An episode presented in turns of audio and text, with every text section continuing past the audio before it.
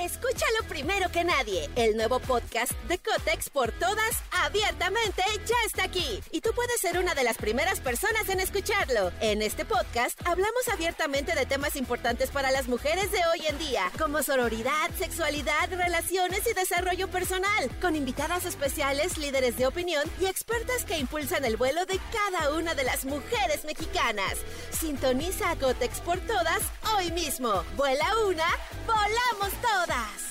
Estás escuchando Jordi Anexa, el podcast. Ahí estamos. Oigan, y bueno, me da muchísimo, muchísimo gusto poder recibir aquí a una persona que quiero muchísimo, empresario, inversionista, eh, líder en transformación personal, un gran conferenciante, mi querido Helio Herrera. ¡Bravo! Amigo, ¿cómo estamos?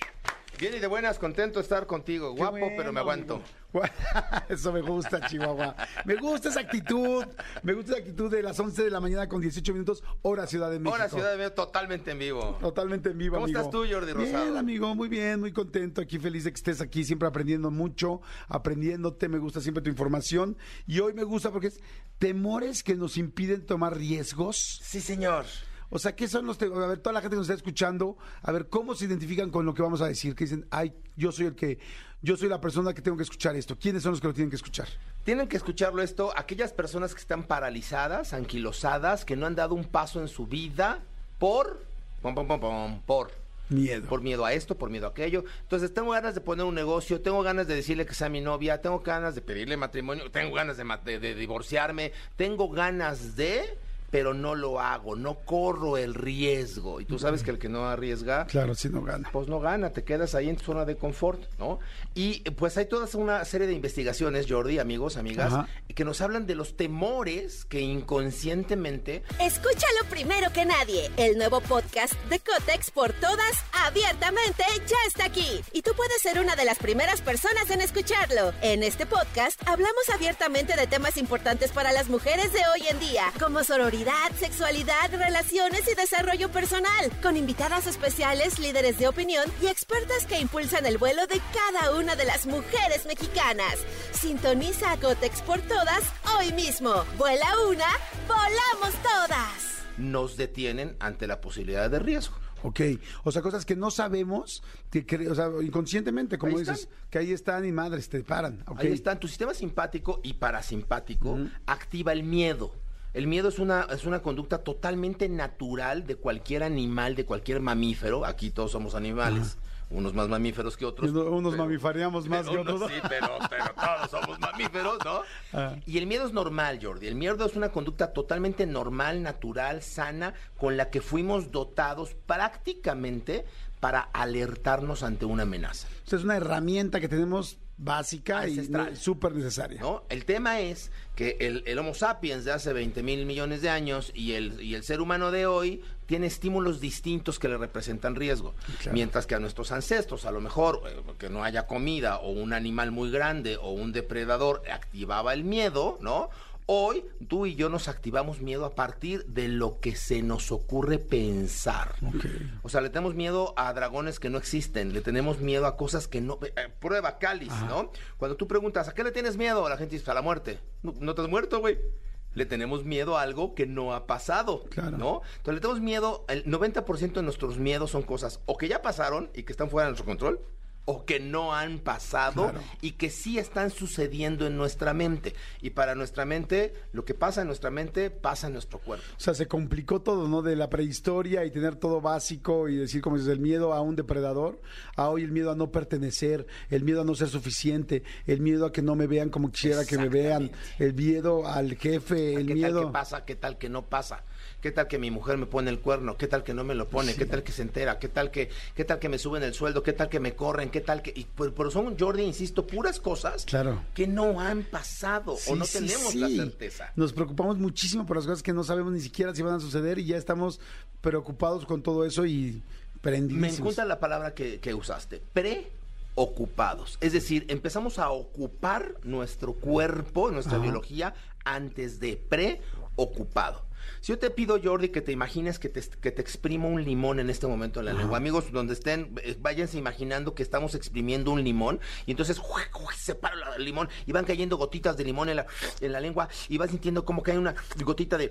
eh, Está salivando, Jordi.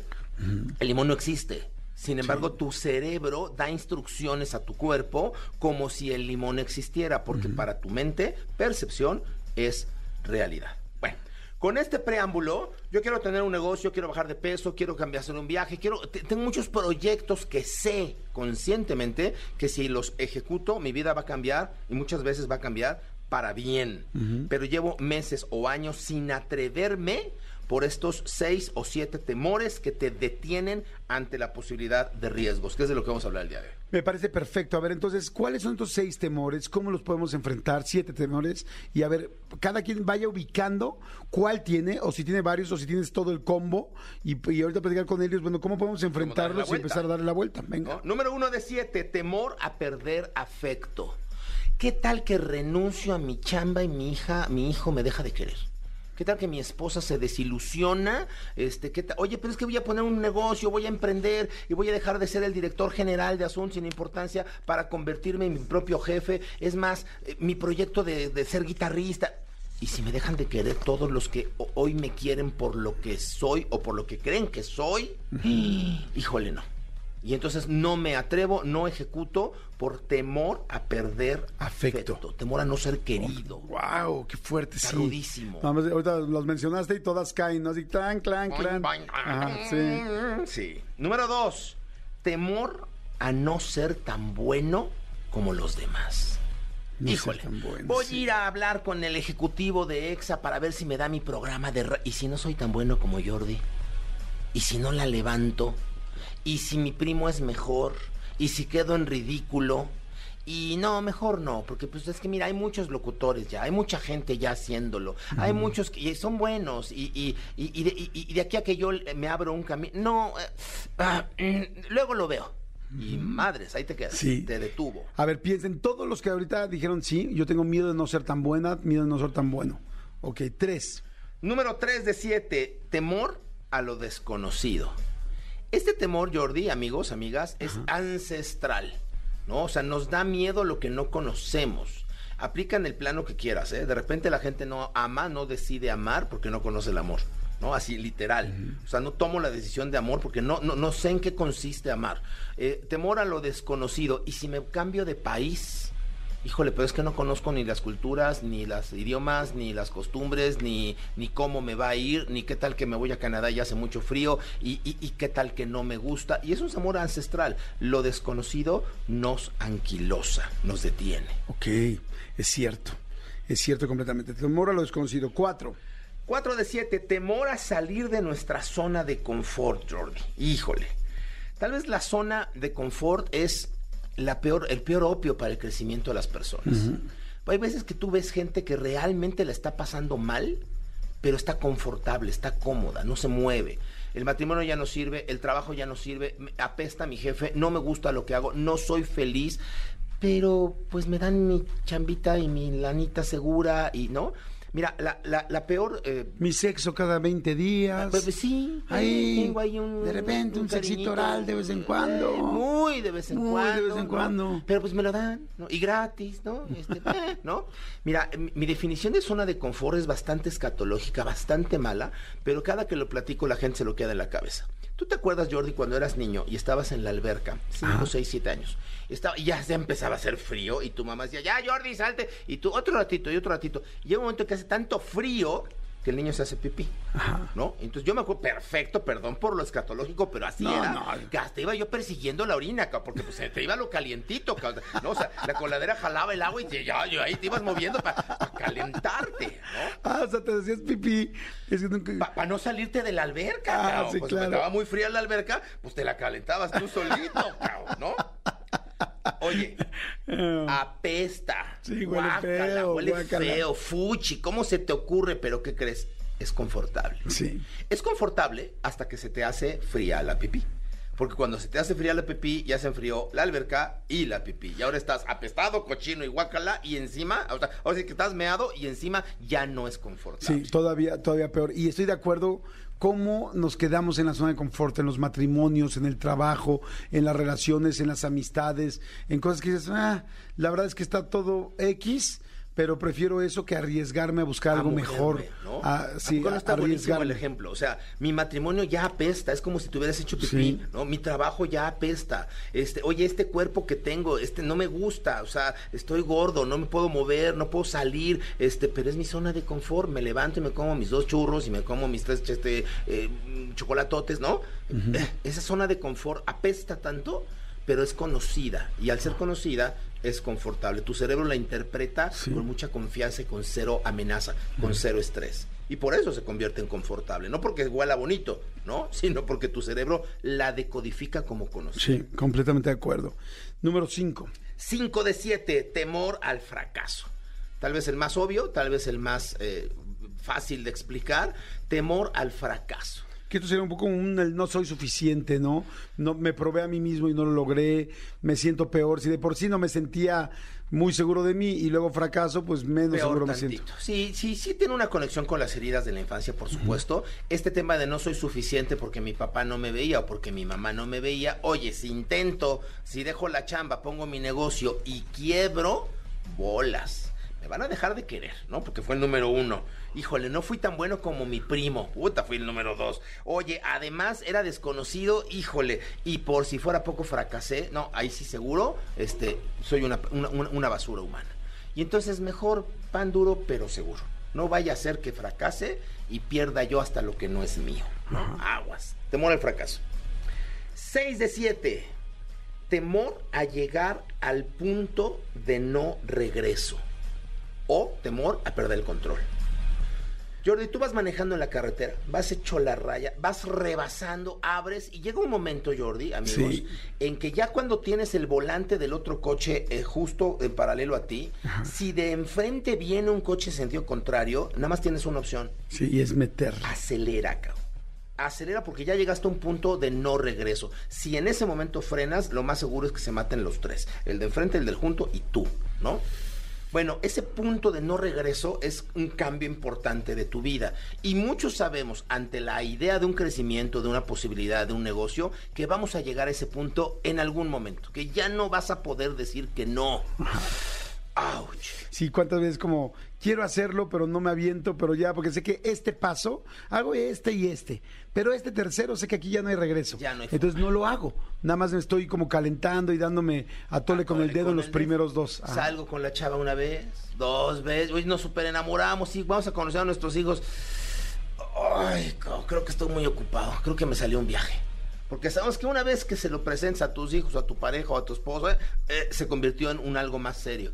Oye, güey, llevas dos años saliendo con ella, ya es serio, ¿no? Claro. Sí, pero ah, mejor no, no me comprometo, ¿no? Entonces pierdo el control, pierdo el control y llego al punto de no regreso. Y 7 de 7, pues el, el- el que la gente podría pensar que no existe, pero tal vez es el más común en el emprendimiento. Temor a tener éxito. Ah, sí. Qué rudo, ¿verdad? Qué rudo. Pero ¿por qué puedes tener temor a tener éxito? Mira, Jordi, imagínate que yo soy un vendedor de media tabla, gano 50 mil pesos al mes y de repente me aplico, me pongo todas las que me sé, este, tomo todos los cursos y el siguiente mes rompo récords, soy el número uno en la compañía y gano en vez de 50 mil, 450 mil. Imagínate tú, amigos, que tu vida cambia 10 veces mejor de un mes a otro. O sea, mientras yo estaba ganando 50 mil pesos, era perfectamente normal para todos que yo ganara 50 mil pesos. Para mí, para mi esposo, para mí, para mí, para todos, ¿no?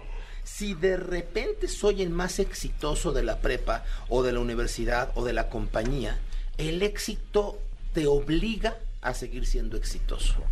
Nadie te pregunta, oye, ¿qué pasó con tu programa tan exitoso cuando nunca has tenido un programa exitoso? Pero cuando la sacas del estadio, pareciera que estás obligado a seguirla sacando del estadio. Y eso da muchísimo miedo, porque qué tal que tengo éxito y mi vida cambia de a de veras. Amigos, eh, díganos en redes, ¿qué pasaría con tu vida si el próximo mes ganaras 10 veces más dinero? Pues te vuelves loco. O sea, compras otro coche, haces otro viaje y está padre. Y llega un momento en que tres, cuatro, cinco meses este, te va muy bien y de repente, pácatelas. En el mes 7 te vuelves a caer y regresas a tu estándar. Híjole, probaste las mieles y luego no las puedes pagar. Aplica para todo sentido.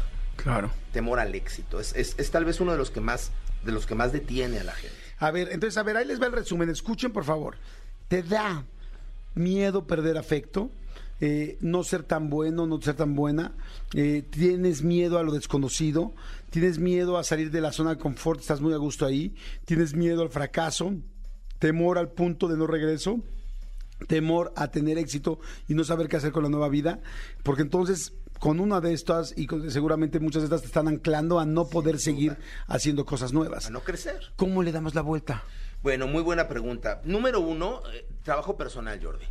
O sea, a mí me, me- me- me choca mucho las recetas de radio, perdón, ¿no? Así que en tres minutos solucionemos la vida de la gente. No, no es cierto, eso no jala. Sí podemos sensibilizarte, podemos alertarte, podemos decirte, oye, chambéale. Pero esto implica trabajo personal. La mayoría de los botones que detonan estos miedos están conectados a nuestra infancia, a nuestras heridas infantiles. Entonces, número uno, trabajo personal. Trabajo personal, trabajo personal. Número dos, ya en la práctica, ya en lo cotidiano, a ver, define qué sí quieres y método Harvard. Imagínate el peor de los escenarios.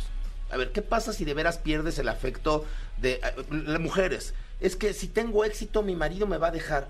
Oye, ¿de veras quieres vivir con alguien que no puede vivir junto a ti si tienes éxito? ¿En serio, neta? Claro. ¿En serio? Esa es- Si sería esa la persona con la que quieres estar. Exacto, ¿no? O O sea, vete más profundo. vete más profundo y extrapola el peor de los escenarios. ¿Qué puede pasar si fracasas?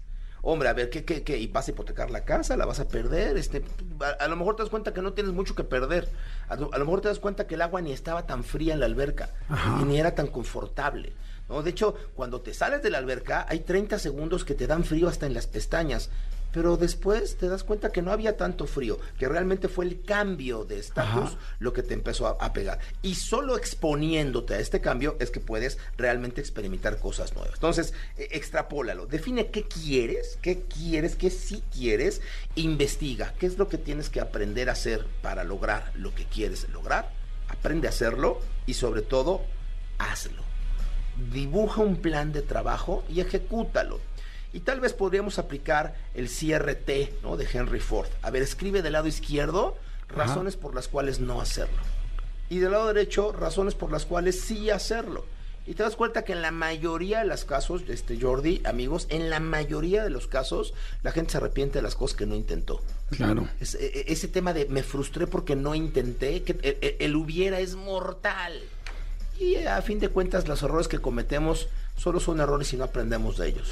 Me encanta, me encanta, amigo. Este, la verdad es que está fantástico. A ver, fíjense, trabajo personal, imagínense lo que genera eso, o sea, ya solamente eso es mucho trabajo, o sea, ir a la terapia y una persona que te ayude a encontrar por qué te duele esto, a mejorarlo, a enfrentar tus miedos, a, a trabajar por qué te dolió, cómo lo puedes sacar, ok, aceptación, Que detona en ti. en qué soy no, en qué no soy bueno, por qué no soy bueno, por qué me duele. Entonces, ¿cómo puedo ser mejor? ¿Qué sí puedo hacer para mejorar? O sea, nada más en el punto uno, este, me, encanta porque en el, punto uno te está diciendo, hay muchas cosas que hacer, es mucho trabajo de lo que te estaba mencionando Helios, ¿no?